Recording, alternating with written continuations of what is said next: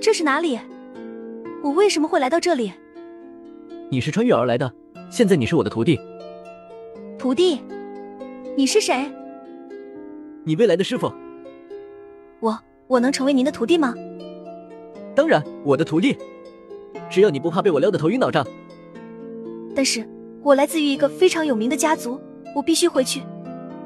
家族，我会帮你，但你要记住，你的生命里有我。师傅，你看这个官像不像个桃子？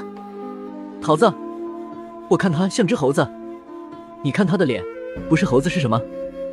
哈哈，师傅真会开玩笑。